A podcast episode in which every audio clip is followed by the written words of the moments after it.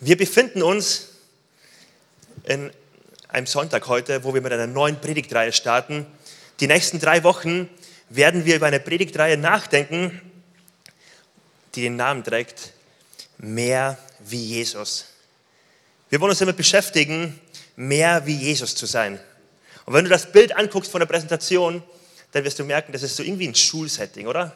Irgendwie so ein Setting von, Jesus ist der Lehrer, ich bin der Schüler. Und ich weiß nicht, was du damit verbindest in deiner Schulerfahrung, ob du automatisch denkst, boah, voll gut, ich fühle mich immer, als, ich fühle mich, fühl mich sehr wohl als Schüler und ich habe die Zeit geliebt oder nicht so. Als Kirche, als Christen sind wir unterwegs als Schüler von Jesus. Das Wort Jünger meint nichts anderes. Wir sind Schüler von ihm, Azubis, wir werden ausgebildet von ihm und das Ziel ist, zu werden wie der Meister. Das Ziel ist, dass ein Schüler nicht dort stehen bleibt, wo er heute steht, sondern ihm ähnlich wird. Und da sind wir auf dem Weg gemeinsam. Und ich weiß, in meiner Schulzeit, manche Sachen habe ich richtig gut verstanden, manche nicht so. Bei manchen Lehr Lehrern war ich richtig begeistert, bei manchen dachte ich mir auch im Nachhinein, nee, alles, was sie gesagt haben, zu allen Themen, Themen hat doch nicht so gestimmt. Wie gut ist, dass wir heute mit der Predigtreihe starten und uns auf die einfach in Erinnerung rufen dürfen. Es gibt einen Meister, dem wir folgen. Er ist der beste Lehrer. Er ist der beste Lehrer in jedem Bereich. In jedem Bereich meines Lebens darf ich von ihm lernen und darf es mein Ziel sein. Es ist die Einladung von meinem Meister, zu werden wie er. Und das ist eine Einladung, die er ausspricht. Und dann zu wissen, er hat wirklich Ahnung, wie Leben funktioniert. Er ist nicht ein Lehrer, ein Meister, der einfach irgendwie aus dem Blauen herausspricht, sondern er wurde Mensch. Er hat Kämpfe erlebt. Wenn er mir etwas zu sagen hat, dann darf ich ihm vertrauen, dass das wirklich funktionieren kann im Leben. Und dementsprechend, wenn er zeigt, wie Leben gelingen kann, dann kann ich bei ihm lernen. Und ich finde das so wichtig zu unterstreichen, weil ich habe manchmal das Gefühl, dass wenn man mit Christen auch spricht, manchmal auch Christen, und man fragt so, hey, du willst ein richtig gutes Leben haben, wo gehst du hin? Wo holst du dir Rat? Und dann kommen so schnell Gedanken von, ja, da ist ein Achtsamkeitsseminar dort, dort ist ein ähm, Seminar über richtige Wahrnehmung, richtig aufmerksam sein. Dalai Lama hat das gesagt. Also es gibt so viele Meinungen, die man einholen könnte. Und die haben auch bestimmt gute Sachen zu sagen. Aber wie wertvoll heute einfach sich in Erinnerung zu rufen, wir haben den besten Lehrer und von ihm können wir lernen. Wir haben den besten Lehrer und das Beste, was in meinem Leben passieren kann, ist zu werden wie er. Und das ist total wertvoll, was für mich auch wirklich so total wertvoll war, als ich es mehr verstanden habe nochmal.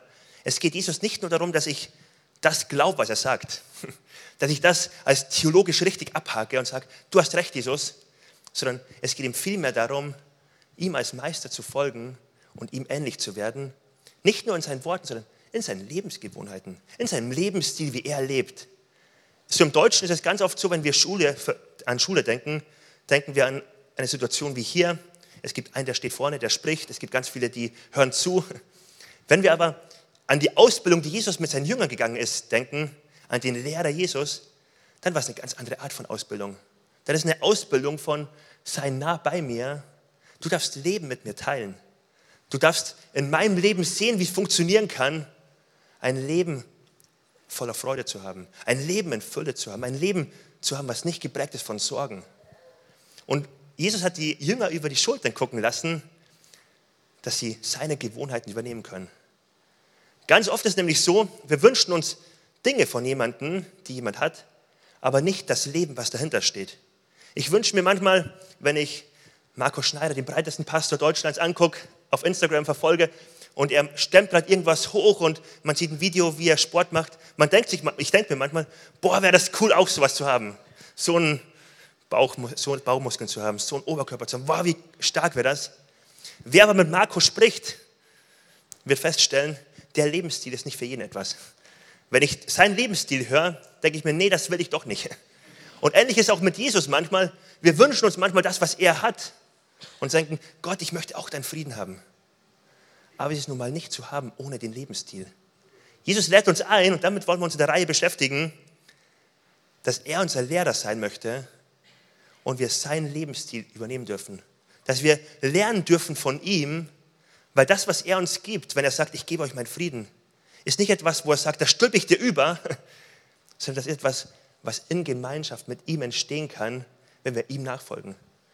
Und in der Predigtreihe wollen wir uns drei, drei Predigten angucken und drei Bereiche angucken, wo wir von Jesus lernen können, wie er Gewohnheiten fest in seinen Tag einbaut, ähm, die seinem Leben Stabilität gegeben haben. Seid ihr bereit für Nummer eins? Heute geht es um den Umgang von Jesus mit Hektik und Stress, wie er eine Ruhe innerlich ausstrahlen konnte, wie das möglich war. Wir gucken im Lukas-Evangelium, ähm, Kapitel 10, die Verse 38 bis 42. Da heißt es, es geschah aber, als sie ihres Weges zogen, dass sie in ein Dorf, dass sie in ein Dorf kamen. Und eine Frau mit Namen Martha nahm ihn auf. Und diese hatte eine Schwester genannt Maria, die sich auch zu den Füßen Jesu niedersetzte und seinem Wort zuhörte. Martha aber war sehr beschäftigt mit vielen Dingen, mit vielen Dienen. Sie trat aber hinzu und sprach, Herr, kümmert es dich nicht, dass meine Schwester mich allein gelassen hat, um zu dienen. Um zu dienen. Sag ihr doch, dass sie mir helfe. Jesus aber antwortete und sprach zu ihr, Martha, Martha, du bist besorgt und beunruhigt um viele Dinge. Eins aber ist nötig. Maria aber hat das Gute erwählt, das nicht von ihr genommen werden wird. Hier sind drei Personen beschrieben, Maria, Martha, zwei Schwestern und Jesus. Und wir sehen zwei komplett unterschiedliche, unterschiedliche Perspektiven auf die Situation. Da ist zuerst Martha. Und Martha war eine Frau, wahrscheinlich wie einige von uns auch. Sie hat sich gewünscht, bei Jesus zu sein. Sie hat die Entscheidung getroffen, ich möchte von Jesus lernen. Ich finde Jesus echt gut. Er soll mein Lehrer sein. Ich möchte von ihm lernen. Und dann waren aber Umstände da. Es waren Umstände da und es gab tausend Gründe für sie, warum sie jetzt nicht das machen konnte, was eigentlich wichtig war für sie. Sie hätte es sich so gern gewünscht, bei Jesus zu den Füßen zu sitzen und auch nichts zu machen, aber sie war so beschäftigt mit vielen Dingen. Und dann kommt sie zu Jesus und beschwert sich und sie hat sicherlich schon ihrer Schwester erstmal gesagt, komm jetzt, du musst mir helfen und sie hat wahrscheinlich schon Streit mit der Schwester gehabt, kann ich mir vorstellen. Dann kommt sie zu Jesus und sucht bei ihm Hilfe und was passiert? Jesus stellt sich nicht auf ihre Seite. Jesus sagt zu ihr, Martha, Martha, du bist besorgt und beunruhigt um viele Dinge, eins aber ist nötig. Er gibt ihr nicht die Antwort, die sie gerne hätte, sondern er fordert sie heraus, in ihrer Prägung, in, ihrer, in ihren Prioritäten umzudenken und zu sagen, okay, ich möchte alles auf die Seite schieben und möchte das eine zum Wichtigsten machen. Jesus fordert sie hier richtig heraus an der Stelle und ich kann mir vorstellen, dass sie sich gerade total überfordert fühlt, so ein bisschen missverstanden fühlt. Aber Jesus geht den Weg mit ihr und fordert sie richtig heraus. Und dann gibt es Maria in der Geschichte hier. Maria, die einfach alles stehen und liegen lässt, weil sie zu den Füßen Jesus sitzen möchte. Die einfach alles stehen und liegen lässt und auch einen Streit mit ihrer Schwester nicht scheute. Der es nicht so wichtig war, wenn auch mal jemand schlecht über sie denkt. Sie hat gewusst, es gibt eine Sache, die möchte ich jetzt machen, dieses wert dafür zu kämpfen. Es gibt eine Sache, auch wenn jetzt Menschen vielleicht schlecht über mich denken, auch wenn Arbeit liegen bleibt, die eigentlich auch wichtig wäre, und zu dienen ist ja eine gute Arbeit, ist ein hoher Wert, aber selbst wenn das liegen bleibt, ich weiß, ich habe eine Sache, die ist total wichtig für mich. Und egal, was Beschäftigung sein könnte, sie legt es auf die Seite und sie nimmt den Fokus ein. Und die Geschichte hat mich zum Nachdenken ähm, angeregt, ähm, weil ich gemerkt habe, so Jesu Zeitmanagement, Jesu Prioritäten sind manchmal so anders als meine. Und wir werden uns jetzt gleich einige Bibelverse aus dem Leben von Jesus angucken, wo wir so merken, wie Gott manchmal ganz klar Prioritäten setzt und es manchmal herausfordernd auf den ersten Blick auf mich wirkt und vielleicht auch auf dich. Martha war beschäftigt mit vielen guten Dingen. Und so ist die Frage für dich und für mich heute, mit was bist du beschäftigt? Mit was bist du beschäftigt die Woche? Was ist etwas, wo du sagst, boah, da ist mein Tag echt eingenommen, da bin ich in Eile. Ähm, und ein Statement, was ich in der Predigt heute so ein bisschen untermauern möchte, mit vielen Gedanken noch, heißt, dass ein überlastetes, digital abgelenktes Leben in Höchstgeschwindigkeit die größte Bedrohung für dein geistliches Leben sein kann. Dass die moderne Welt heute, die in so einem schnellen Tempo unterwegs ist, ähm, nicht komische theologische Ansichten als Feind hat, nicht irgendwie ähm, ja, komische Vorstellungen, ähm, was in Kirchen gerade alles abgeht, wo Kirchen echt Skandale erlebt haben, auch in Deutschland einige Landeskirchen. Ähm, das sind alles nicht Herausforderungen und es ist auch keine Herausforderung, ähm, aber was die Hauptherausforderung ist, glaube ich, ist in der westlichen Welt eine unglaublich große Gefahr von einer hohen Geschwindigkeit im Leben, einer digitalen Ablenkung, wo man ganz oft am Wesentlichen vorbeigehen kann. John Ortberg hat zu dem Gedanken gesagt, für viele von uns besteht die große Gefahr nicht darin, dass wir unseren Glauben aufgeben, sondern dass wir so abgelenkt in Eile und beschäftigt sind, dass wir uns mit dem Mittelmaß zufrieden geben. Wir streifen unser Leben nur am Rande, statt es wirklich zu leben. Die große Gefahr ist nicht, den Glauben zu verlieren. Die große Gefahr ist es, sich mit einer mittelmäßigen Version des Glaubens zufrieden zu geben. Was meint das konkret? Das meint, ja, ich habe verstanden, Gott liebt mich, aber ich bin so in Eile, schon mich mit dem nächsten Punkt zu beschäftigen, dass ich gar nicht verstehe, wie Gottes Liebe eigentlich mein Herz verändern möchte. Und ja, ich bin rational begeistert, wenn ich mir es in, in Erinnerung rufe, dass Gott mich versorgt. Aber ich bin zu beschäftigt, mich so intensiv damit zu beschäftigen, um wirklich im Herzen Versorgung zu spüren, um wirklich im Herzen Ängste ablegen zu können. Und was John Ortberg hier meint, meiner Meinung nach trifft er echt den Nagel auf den Kopf, ist im Westen für uns alle hier eine Gefahr, dass wir so schnell von einem zum nächsten eilen und dass wir das Hauptgeschenk hier, was Gott uns eigentlich geben möchte, einfach mitnehmen, mitnehmen wollen und eigentlich gar nicht auspacken und gar nicht verstehen, wie schön es eigentlich ist.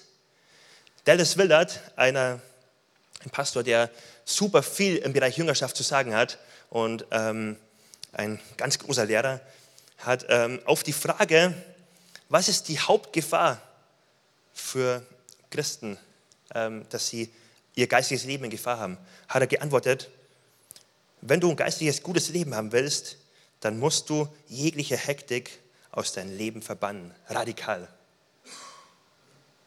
Er spricht von innerer Hektik und er meint, innere Hektik und das Reich Gottes, es passen irgendwie nicht zusammen.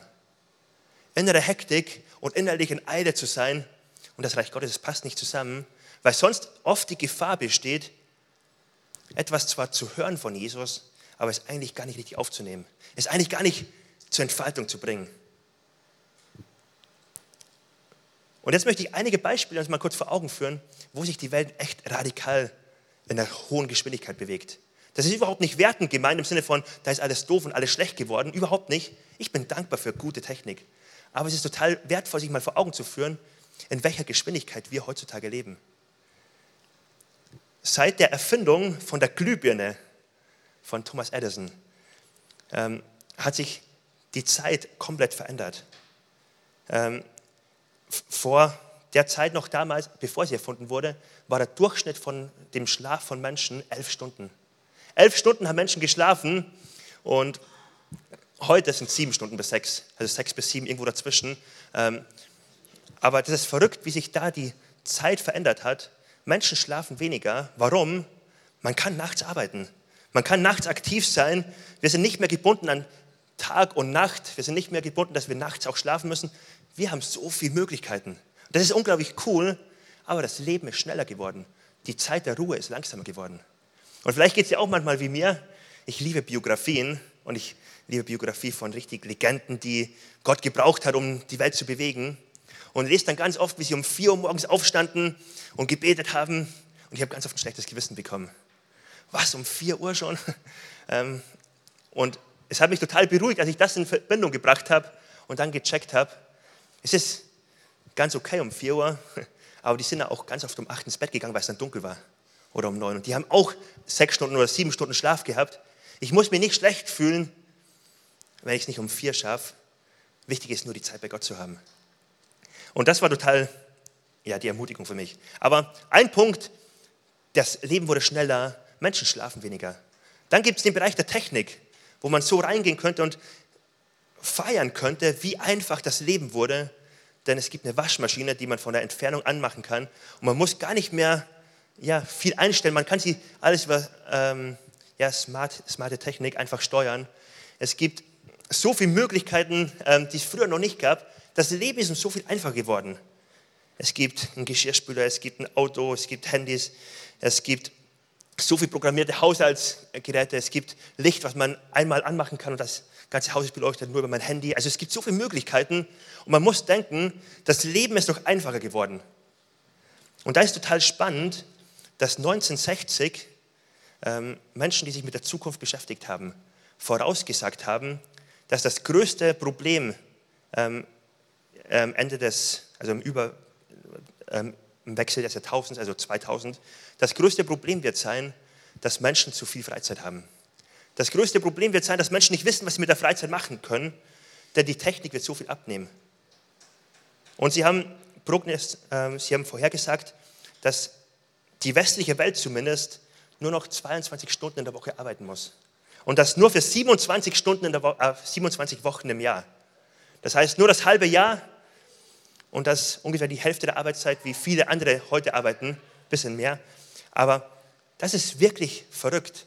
Und man könnte sich jetzt die Frage stellen, die Technik ist doch so gut, wo ist die Arbeitszeit geblieben? Wo ist unsere freie Zeit geblieben? Wo ist all die Möglichkeit geblieben? Und dann gucken wir auf das Leben heute und stellen fest, Menschen sind mehr unter Druck, mehr in Eile als noch vor 100 Jahren. Die Welt ist schneller geworden und Menschen verspüren innerlich noch mehr Druck.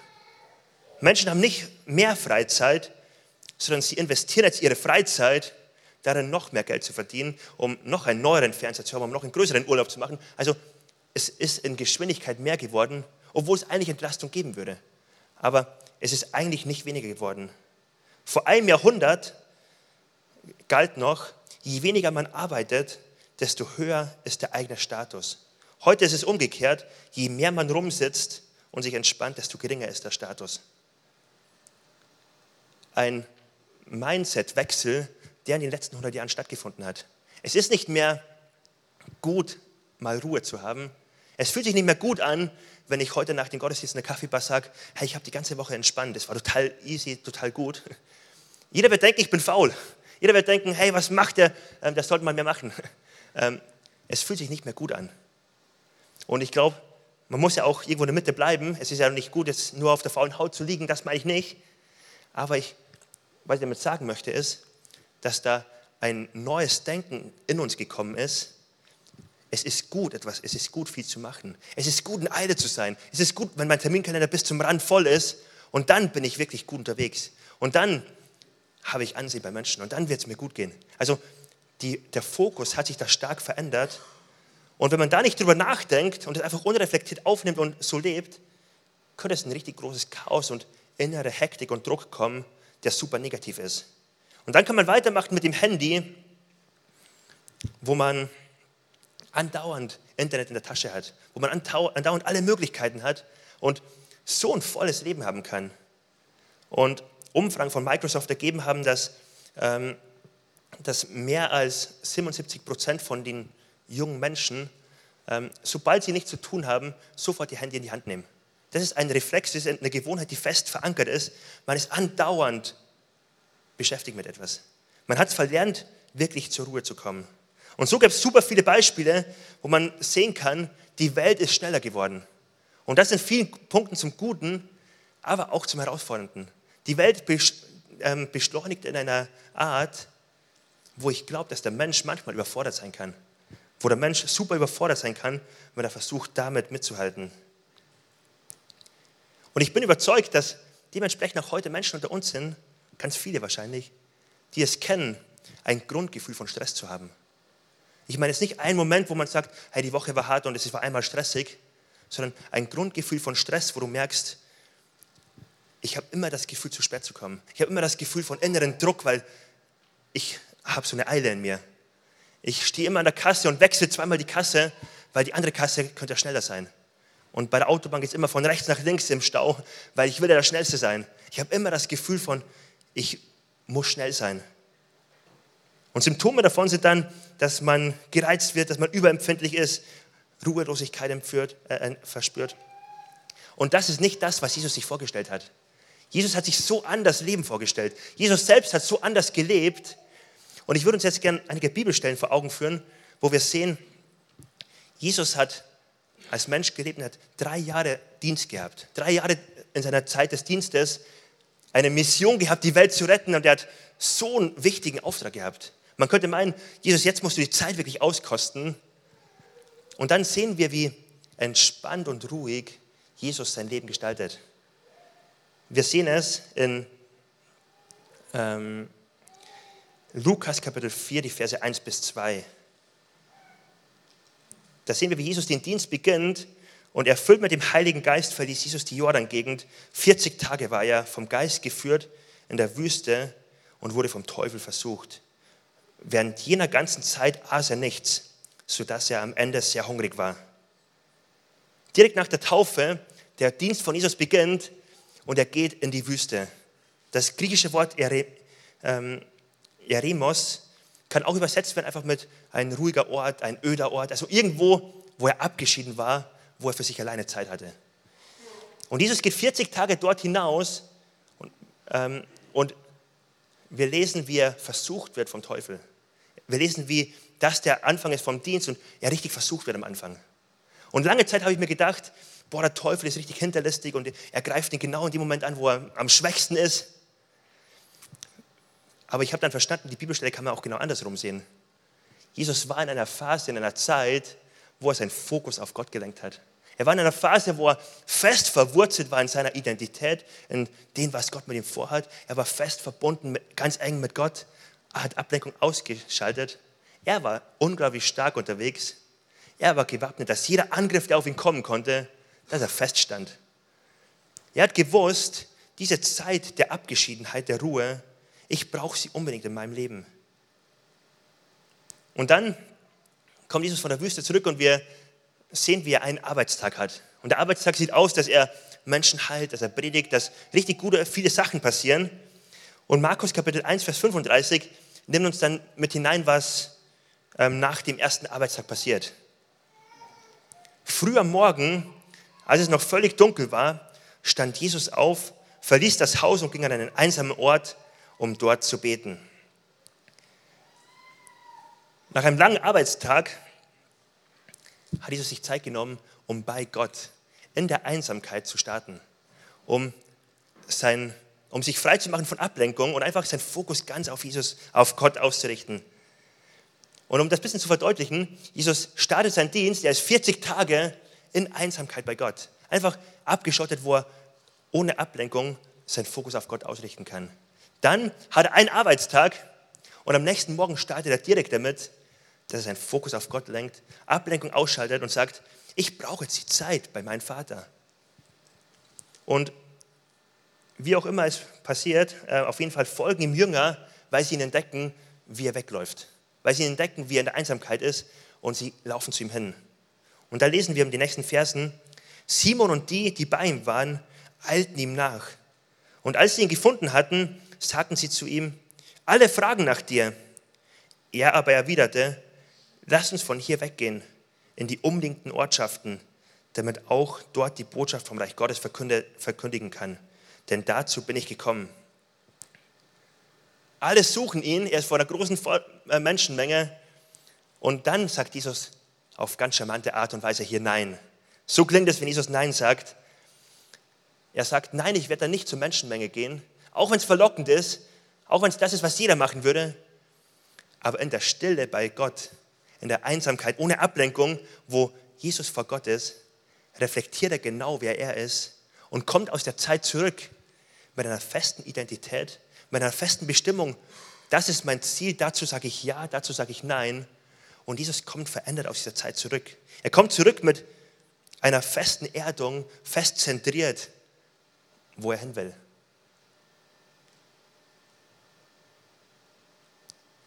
Und dann lesen wir kurz danach in Markus 6. Ihr merkt, es gibt einige Bibelstellen, man könnte durch die ganzen Evangelien gehen und die Evangelien sind voll damit, dass wir immer wieder sehen, eine Menschenmenge ist da Erwartungen sind da, ein Druck ist da, aber Jesus zieht sich raus und nimmt sich Zeit bei seinem Gott. Und ich finde es so humorvoll, so stark, dass Jesus das gemacht hat und uns dann ein Vorbild geworden ist. Dass die Jünger über seine Schultern gucken und merken, boah, die Gewohnheit, wir müssen uns sie auch aneignen. Weil Jesus lebt in einer Zeit, wo wenig Ablenkung da war. Natürlich, es gab Erwartungen, es gab Ablenkung, es gab Menschen, es gab all das. Jesus war damit konfrontiert. Aber er hat gesagt, nee, ich brauche die Zeit. Und wenn ich dann auf uns heute gucke, wenn ich auf die Geschwindigkeit gucke, wie die Welt zulegt, wenn ich gucke auf so viel Ablenkung und Angebote von einer Werbeindustrie und von ähm, Netflix und was auch immer es geben kann, finde ich so beeindruckend, wie Jesus es vorlebt. Und ich für meinen Teil möchte sagen und dich auch einladen, du brauchst es umso mehr. Du brauchst es umso mehr Zeiten zu haben, wo du jeden Tag ganz gezielt Zeiten einbaust, wo jede Ablenkung weggeschaltet ist. Und du merkst, jetzt kann ich bei Gott im Eins zu eins sein. Jetzt ist nur Gott und ich und der ganze Lärm der modernen Welt ist abgeschaltet. Ich kann Gottes Stimme wieder hören. Ich kann wieder einen Zugang finden zu mir selbst. Ich kann mich selbst wahrnehmen, wie es mir eigentlich geht und vor Gott kommen so. Ich kann Gottes Stimme wieder hören. Ich glaube, dass diese Zeiten, die Jesus uns hier vorlebt, enorm entscheidend sind. Und dann in Markus Kapitel 6 sehen wir, wie Jesus es nicht nur selbst für sich lebt, sondern auch seine Jünger, nachdem sie es lange Zeit gesehen haben bei ihm, ermutigt, macht es ebenso. Wir lesen da, ähm, wie die Jünger gerade frisch von einem Missionsauftrag zurückkommen. Sie wurden ausgesendet von Jesus und kommen jetzt zurück. Ähm, sind begeistert, was Gott gemacht hat, erzählen davon, aber sind auch richtig müde. Und dann lesen wir, da sagte Jesus zu ihnen, kommt, wir gehen an einen einsamen Ort, wo wir allein sind und wo ihr euch ein wenig ausruhen könnt. Denn es war ein ständiges Kommen und Gehen, sodass sie nicht einmal Zeit zum Essen fanden. Er sagt zu ihnen, komm, lass uns weggehen von hier. Wir brauchen diese Wüste, wir brauchen diese Einsamkeit, wir brauchen, dass die Ablenkung jetzt weggeht. Und es war ein Feierabend quasi. Die Jünger waren komplett müde nach Hause, sie sind nach Hause gekommen. Und was sagt Jesus ihnen? Kommt, gewöhnt euch an, nach, äh, jetzt Zeit bei Gott zu haben. Gewöhnt euch an, jetzt wo du müde bist, nicht das zu machen, dass du einfach deine Seele baumen lässt und irgendwas machst, sondern gewöhn dir an, jetzt dich mit richtig Guten aufzufüllen. Ich glaube, in der heutigen Zeit würde Gott mir manchmal sagen, hey Dominik, das war ein voller Arbeitstag heute, jetzt gewöhn dir an, dich nicht auf die Couch zu legen und Netflix anzumachen, sondern jetzt gewöhn dir an, Zeit zu haben, wo du neu zentriert bist, wo du neu auftanken kannst und dann genieß den Tag und mach irgendwas, was du möchtest, aber genieß es äh, oder tank erstmal auf. Und Jesus zeigt hier, Gerade wenn du so K.O. bist, gerade wenn du das Gefühl hast von, ich bin jetzt echt ausgelaugt, umso wichtiger ist es doch, jetzt aufzutanken. Und gesagt, getan, die Jünger steigen in das Boot und sie fahren los. Und dann lesen wir in Vers 32. Sie fuhren also mit einem Boot an einen einsamen Ort, um allein zu sein. Aber man beobachtete sie bei der Abfahrt. Und vielen war klar, wohin sie wollten. Da kamen die Leute, Leute aus allen umliegenden Ortschaften angelaufen und waren so auf dem Landweg noch vor ihnen dort. Als Jesus aus dem Boot stieg und die vielen Menschen sah, ergriff ihn tiefes Mitgefühl, denn sie waren Schafe, die keine Hirten hatten. Er nahm sich darum viel Zeit, sie zu lernen. Und da sehen wir, wie Jesus gemerkt hat, wir brauchen jetzt eine Zeit der Ruhe. Ich brauche eine Zeit, wo ich auftanke bei meinem Gott und Ablenkung ausblende und die Realität holt ihn ein. Und ich finde es so schön, dass wenn du jetzt Druck verspürst und merkst so, boah, ich würde es mir so sehr wünschen, mehr Zeit mit meinem Gott zu haben und jeden Tag Zeit zu haben, wo ich einfach Ablenkung wegstelle. Auch bei Jesus gibt es manchmal Situationen, da hat es einfach nicht funktioniert. Die Menschenmenge holt ihn ein und er ist dann nicht so, dass er alle abblockt und unfreundlich wird, sondern er nimmt sich Zeit für sie. Wir lesen dann, wie er ein Brotwunder macht, wie er sich um die Menschen kümmert. Und dann aber nach diesem Wunder Menschen nach Hause schickt. Und das lesen wir weiter in Vers 45. Und sogleich nötigte er seine Jünger, in das Boot zu steigen und in das jenseitige Ufer nach Bethsaida vorauszufahren, während er selbst die Volksmenge entlässt. Und, und nachdem er sie verabschiedet hatte, ging er, ging er auf den Berg, um zu beten. Jesus kommt wieder zurück zum Plan. Er sagt, es kann manchmal Ausnahmen geben, Es kann manchmal Situationen geben, da funktioniert es einfach nicht so, wie ich geplant habe. Aber ich weiß, diese Zeit ist so wertvoll für mich. Und dann sehen wir, selbst wenn es einen Preis kostet, Jesus geht die Nacht über auf den Berg. Und am nächsten Morgen kommt er zurück und begegnet den Jüngern auf, auf dem Boot. Wir sehen hier, Jesus sagt, ja, es gibt manchmal Phasen, die sind echt herausfordernd. Aber ich werde einen Weg finden, wie ich meinen Plan verändere und dann dennoch zu meinem Ziel komme, denn ich brauche die Zeit bei meinem Gott. Ich brauche die Zeit frei von Ablenkung. Und ich weiß nicht, was die Predigt mit dir macht heute, ähm, aber ich weiß, dass du und ich, dass wir Zeiten brauchen, wo Ablenkung rausgenommen wird und nur du und Gott da sein können. Wo Hektik und Stress mal komplett rausgenommen wird, man komplett zur Ruhe kommt und bei Gott hört, Gott, was möchtest du mir jetzt wirklich sagen? Was ist eigentlich die Identität, die du mir jetzt zusprechen möchtest? Was ist die Bestimmung, die du für mich hast? Wozu darf ich Ja sagen? Wozu sollte ich Nein sagen? Wo sollte ich unterwegs sein? Und ich bin so sicher, dass das so ein Segen für dich und für mich sein wird und schon für manche auch schon ist. Es geht da nicht um ein Abarbeiten für Gott, damit er zufrieden ist. Es geht darum um eine Überzeugung. Gott, ich weiß, ich brauche das. Gott, ich weiß, ich brauche die Zeit bei dir, wo ich neu geerdet werde, wo ich neue Probleme aus deiner Perspektive angucke, wo ich neu mein Ziel vor Augen haben kann. Und ich lade dich ein, dass du gemeinsam mit mir aufstehst und ähm, einfach einen Moment dir kurz Zeit nimmst, darüber nachzudenken, wo du gerade stehst. Ich habe für mich angefangen, mein Handy eine lange Zeit am Tag einfach wegzulegen. Einfach wegzulegen, nicht weil ich es doof finde, sondern einfach weil ich gemerkt habe, es hat Einfluss auf mich. Wenn ich es nur sehe, dann denke ich schon an eine bestimmte Nachricht, die ich noch schicken muss und an eine Nachricht, die ich bekommen möchte und gucke nochmal drauf und ich merke, das hat Einfluss auf mich. Ich muss meine Ablenkung ausschalten, weil ich, ich brauche die Wahrheit von meinem Gott. Ich brauche es, dass sein Wort auf mich wirken kann.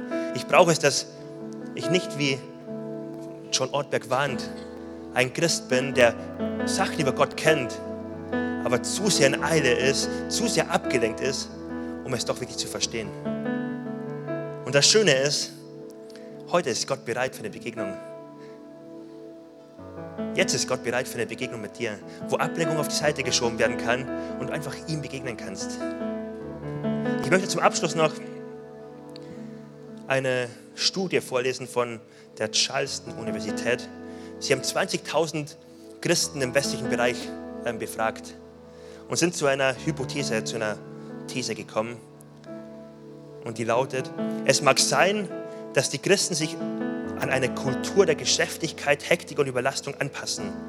Dies führt dazu, dass Gott im Leben der Christen immer mehr an den Rand gedrängt wird, was dazu führt, dass die Beziehung zu Gott sich verschlechtert, was dazu führt, dass die Christen noch anfälliger dafür werden, säkuläre Vorgaben ähm, dafür zu übernehmen, wie sie zu leben haben, was zu noch mehr Anpassung an eine Kultur der Geschäftigkeit, Hektik und Überlastung führt.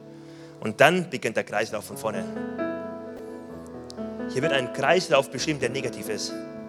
Weil Menschen in der Rastlosigkeit zwar Gottes Wahrheit annehmen, aber doch nicht entfaltet wird. Fangen sie an, sich viele Wahrheiten zu bedienen und am Ende zu merken, die Rastlosigkeit wird noch größer und es ist ein Kreislauf, der negativ ist. Und es kann sein, dass du heute hier bist und dich ertappt hast darin, wo du merkst, in meinem Herzen ist so eine tiefe Rastlosigkeit. In meinem Herzen ist so eine Unruhe, ein Unfrieden. Ich habe das Gefühl, ich bin andauernd zu wenig. Ich muss schneller sein, ich muss mehr geben, was auch immer. Dann möchte ich dir heute sagen, das ist kein Anspruch, den Gott an dich hat. Das ist kein Anspruch, den Gott an dich hat, sondern du darfst zur Ruhe kommen. Du darfst dich entspannen. Und das Wertvollste, was du machen kannst, ist Zeit zu nehmen, wo du wie Maria an den Füßen von Jesus sitzt und sagst, ja, es gibt tausend Sachen, die sind auch wichtig, aber jetzt bist du wichtig, mein Gott. Aber jetzt will ich die Wahrheiten, die du hast, groß werden lassen in meinem Leben. Ich möchte es verstehen, ich möchte es auf mich wirken lassen. Und das ist eine Gewohnheit, die Jesus eingebaut hat, immer wieder neu das einzubauen, wo ich so überzeugt bin, wenn du und ich, wenn wir das einbauen, es wird ein Segen sein für dich. Wenn wir das als Campus Soling einbauen, als Credo-Kirche, es wird uns einen Weg zeigen, wo wir in einem Jahr stehen werden, wo wir sagen, hey, wir werden in einer Ruhe innerlich sein, wir werden in einer Sicherheit sein, weil wir unsere Bestimmung fest haben, weil wir nicht auf Meinungen von Menschen hören, weil wir fest in Gottes Wort stehen. Es wird eine Freude auslösen in uns. Es wird so viel Gutes haben. Warum? Weil wir dem Vorbild von Jesus folgen und nah bei Gott sind.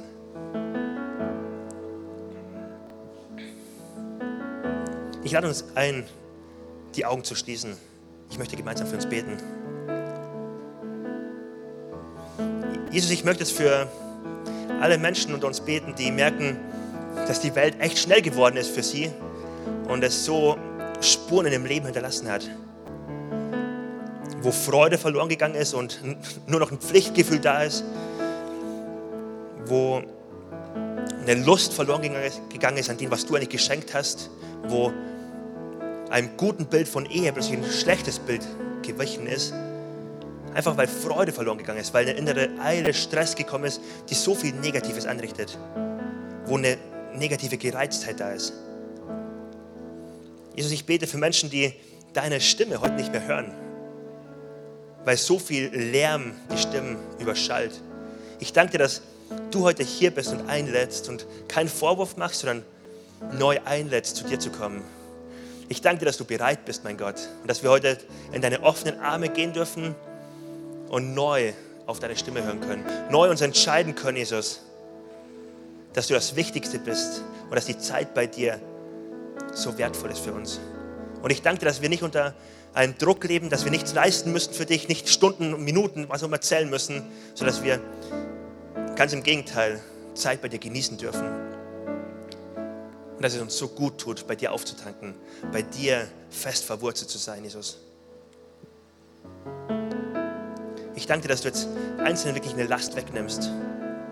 Ich danke dir für einen Moment, wo du wirklich Augen öffnest und so deine Perspektive auf unser Leben zeigst.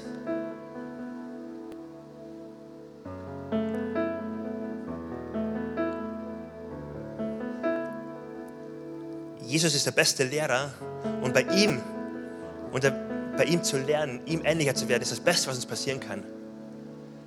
Und Jesus hat für manche von uns heute so einen nächsten Schritt, den du gehen kannst, wo du ihm ähnlicher werden darfst.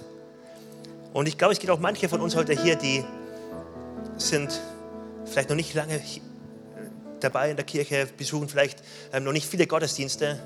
Vielleicht bist du auch schon ganz lange hier, aber du bist an einem inneren Punkt, wo du merkst, ich bin noch kein Nachfolger von Jesus.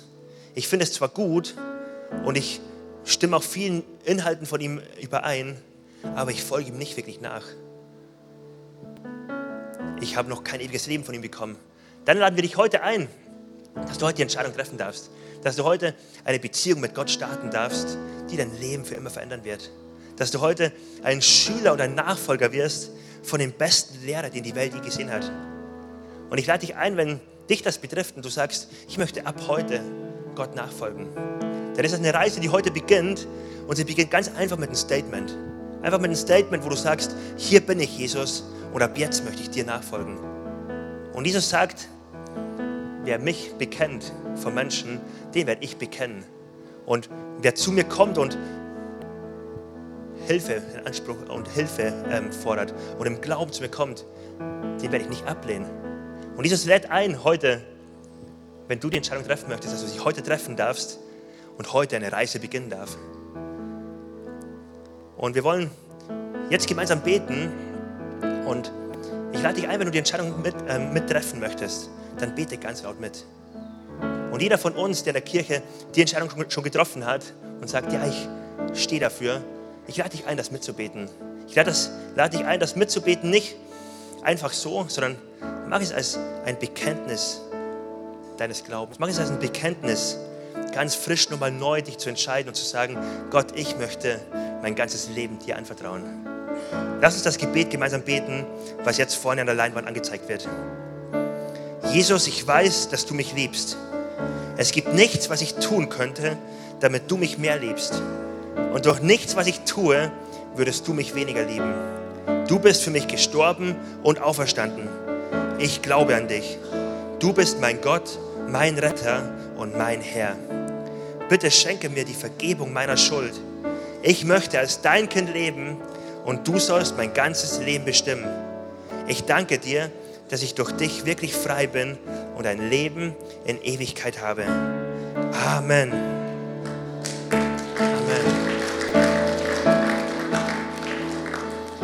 Wir wollen uns jetzt nochmal Zeit nehmen, in einen Lobpreissong einzusteigen. Und ich lade dich ein, ganz bewusst nochmal kurz die Entscheidung zu treffen. Alle Ablenkungen, alle inneren Stimmen, alle Gedanken, die danach noch kommen, heute Abend, was auch immer, ich möchte jetzt abstellen. Ich möchte jetzt meinen Sender ganz auf Gott einstellen. Ich möchte jetzt jede Ablenkung wegstellen und ihn in den Fokus rücken. Er soll meine ganze Aufmerksamkeit bekommen. Wir wollen ihn groß machen. Los geht's.